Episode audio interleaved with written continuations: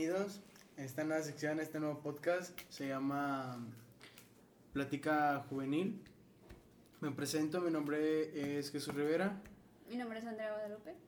Y vamos a hablar de los temas más controversiales a nivel nacional, tanto como a nivel internacional, de todo lo que esté pasando, tanto políticamente, socialmente, económicamente. Este, les vamos a dar a lo mejor algunos tips, alguna estrategia, alguna herramienta o algo este, que les pueda servir a ustedes en su día a día o cualquier otra cosa. ¿Algo que comentar? Nada, pues vamos a empezar. Este, pues bueno, pues como saben, lo que más se está... Lo que más empezó a volver a hablar en estos días, que fue lo del aborto, porque pues empezaron otra vez a ver eh, manifestaciones, si no me equivoco, este, por parte de los Provida en la macro. Mm, y en México también, creo que también fue. Y pues... Es un tema muy difícil de tocar porque este, siempre se va a ofender una persona al momento de tocar este tema. Porque pues que piensan que un feto pues ya es un ser humano y pues relativamente no, científicamente no. Este, pero bueno, comencemos hablando de este tema. Eh, desde mi punto de vista, creo que para que se pueda legalizar el aborto o no, este, un claro ejemplo, ya le había comentado a Andrea antes, este, un claro ejemplo es Alemania. Eh, tiene, es legal el aborto y todo. Este, y la gente antes de abortar, lo que hacen, los mandan a terapias, este, para que estén seguros ellos mismos de que si quieren abortar, que, la mujer más que nada quiera abortar el bebé y todo. Este, y al último, la mayoría se arrepiente y es muy poca la gente, o sea, muy pocas las mujeres más bien, que abortan en la Alemania. Pero también así como es todo eso, pues hay muchas muertes este, por el aborto, porque se podría decir que es una cirugía ciegas. Este, pues los doctores no tienen visión alguna, literal. Eh, y no sé qué opinas tú, de eso. Pero igual al momento de que el aborto sea seguro, bueno, más bien legal, eso no significa que también sea seguro, porque pues este corren su riesgo, ya sea clandestinamente o legalmente. Este, yo personalmente no he visto, no me he informado bien acerca de eso, de, de cómo son las tasas de mortalidad, este, sobre el clandestino y sobre el legal. Entonces, al momento de hacer legal el aborto, que mucha gente está peleando eso, es para que haya menos muertes. No significa que el aborto cuando lo legalicen sea de que más seguro porque va a haber menos muertes. Corres el mismo riesgo siendo clandestino y siendo legal. Entonces, así, ahí yo no le veo tanta lógica de que la gente, que es que el aborto tiene que ser legal para que así no haya tantas muertes. No es eso. Para mi punto de vista, el, aborto tiene que ser por decisión propia de una mujer, eh, pero en ciertas ocasiones. Por ejemplo, si una mujer fue eh, violada o si una mujer fue obligada, si una mujer no quería, pero si una mujer anda de tingo al tango así y quiere abortar porque pues, no se cuidó, no sabe métodos anticonceptivos o sí sabe pero le valió y que no sé, la típica frase sin condón, ¿cómo es? Exacto. Entonces, pues obviamente ahí yo diría de que no es justo. O sea, mucha gente está peleando de que el aborto sea legal para aquellas que sufrieron una pues algo traumático y no para alguien que sea consciente de sus actos. O sea, que lo haga por diversión. Exacto. Porque aquí en México, este, en estados, no, la verdad no recuerdo en cuál, pero hay unos que sí es legal el aborto cuando es producto de violación o algún otro caso así. Y que esté comprobado y que haya su denuncia y todo. Así es. Porque así si no cualquiera, de que una, una mujer de que ah, fui violada y quiero abortar, pero no hay denuncia, no hay eh, un estudio clínico que diga que si fue forzado, que esto y esto, obviamente no, mm, sí, no, no debe de, abortar si no hay archivos así, algo anotado. Así es. Pero pues como saben, este, esto es un tema que muchas mujeres dicen que porque los hombres hablamos de eso, este, que no, no sentimos lo mismo. No es tu cuerpo, tú no tienes derecho porque tú no eres el que vas a tener al hijo. Pero miren, o sea, hablando de aquí de México, eh, es una, es una, ¿cómo les diré? Es un tema muy controversial en el sentido de que, ok, quieres traer a un niño o niña, este, al mundo, ok, lo quieres, quieres que nazca y todo, pero yo hasta cierto punto pienso, ok, tú le vas a asegurar una estabilidad económica.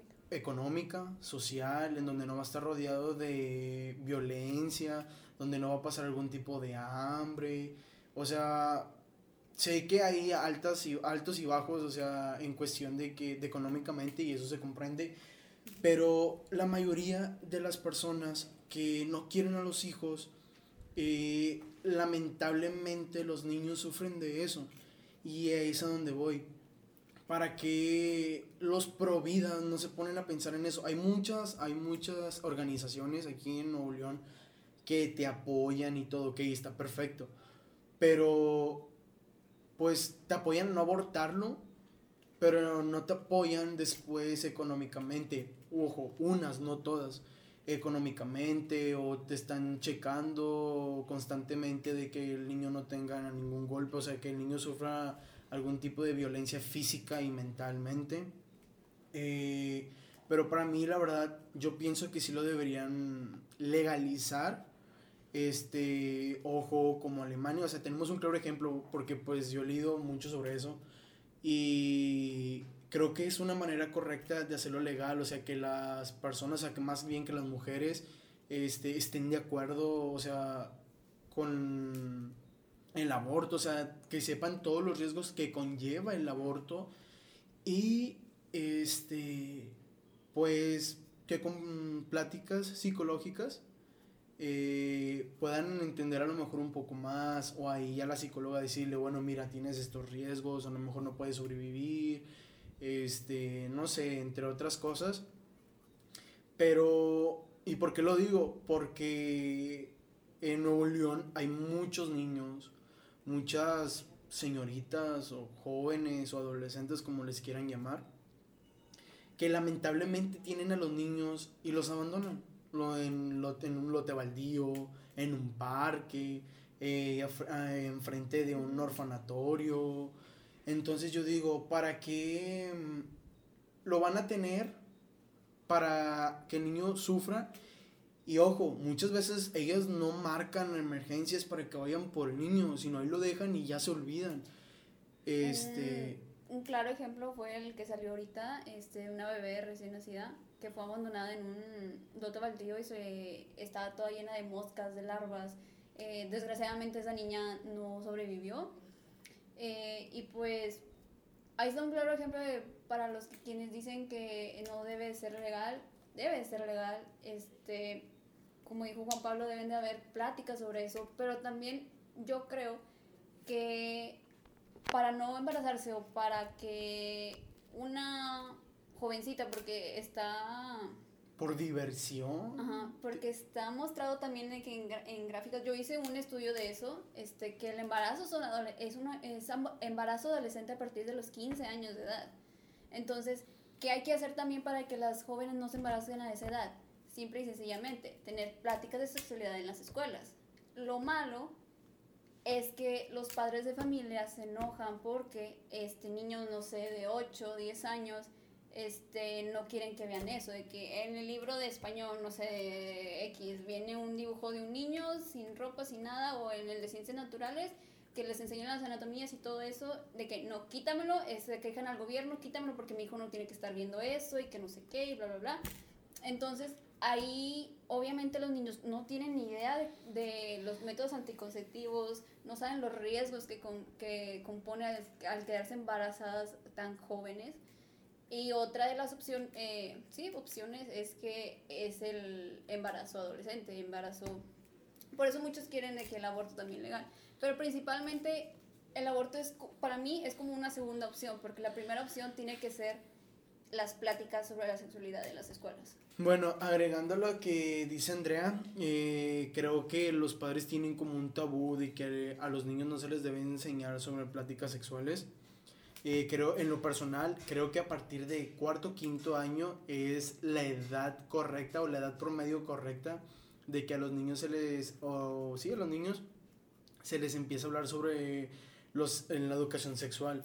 ¿Por qué? Porque muchos de los jóvenes que después salen así, que entran a secundaria, que se convierten en adolescentes, eh, muchas veces no saben usar métodos anticonceptivos o por decir a las mujeres eh, una mala medicación sobre las pastillas conocidas como las del día siguiente les puede causar algún daño tanto en ese momento como a futuro. Este, sobre las enfermedades sexuales, eh, todas las que existen, cómo prevenirlas y si es que se detectan eh, o ellos sienten como los, ¿cómo se les podría decir? los síntomas de las enfermedades que acudan con un médico, se vayan a hacer un análisis y pues que lo comparta con sus familiares más cercanos para que ellos también los apoyen de alguna u otra manera.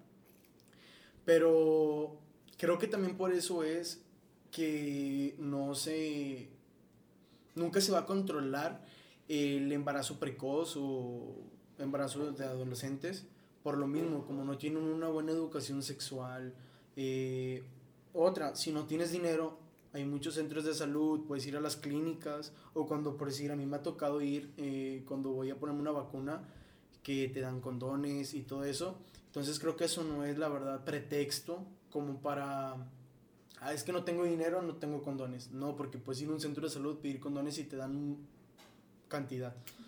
Este, no sé qué opinas tú, más o menos en qué edad se debe de implementar la educación sexual. Sí, yo también pienso que como cuarto, quinto, porque pues al momento de entrar a la secundaria, que es a la edad de 12, 12 13, años, es cuando pues los empiezan, pues sí, pues cuando empiezan a tener más relaciones y todo eso. Entonces, por eso de que en las escuelas no se implementa eso de educación sexual, métodos anticonceptivos, eh, enfermedades de transmisión sexual. Eh, es por eso de que salen muchos embarazos a, a, a, la edad de 15 años, a partir de 16 años. Entonces, sí, yo concuerdo con, con, tu punto de vista de que a esa edad se debe de implementar. No me acuerdo en qué país, la verdad. Este sí lo recuerdo más más en adelante se los digo, pero en, es en Europa, de eso sí estoy seguro que es en Europa. Eh, se están juntando actrices porno para que dejen de haber ese tabú de verlas así de, un, de una mala manera, de que eso no es un trabajo y todo eso. Y ellas quieren implementar, o sea, quieren que el gobierno reforme una ley o hagan o implementen una ley en donde a los niños se les enseñen, como les digo, educación sexual desde muy temprana edad para que no haya morbosidad este, con las personas. Sí. y pues ya, yo creo que ya sería todo lo que todos nuestros puntos de vista. Yo sé que faltan muchos más, pero pues vamos iniciando. Va a ser el primer episodio. este igual vamos a seguir investigando, vamos a seguir sacando noticias y pues obviamente va a haber una segunda parte, a lo mejor una tercera, cuarta, no sé las veces que sean necesarias para pues para seguirlos informando y también pues sacar temas de transmisión, eh, enfermedad de transmisión sexual, eh, ¿qué más? No sé, podemos sacar también noticias este, de algún tipo de gobierno, o por decir, este, les vamos a dejar las redes sociales para que vayan y nos siguen tanto Instagram, este, y les vamos a dejar para los que nos están escuchando en Spotify el link del video que se va a subir a YouTube y tanto los de YouTube se los vamos a dejar el link en Spotify, en la cajita de descripción de para que vayan a escuchar el podcast en Spotify cuando no lo puedan ver. Este, y ahí mismo también les dejaremos las redes sociales. Esto para que se van a estar haciendo lunes, miércoles y viernes.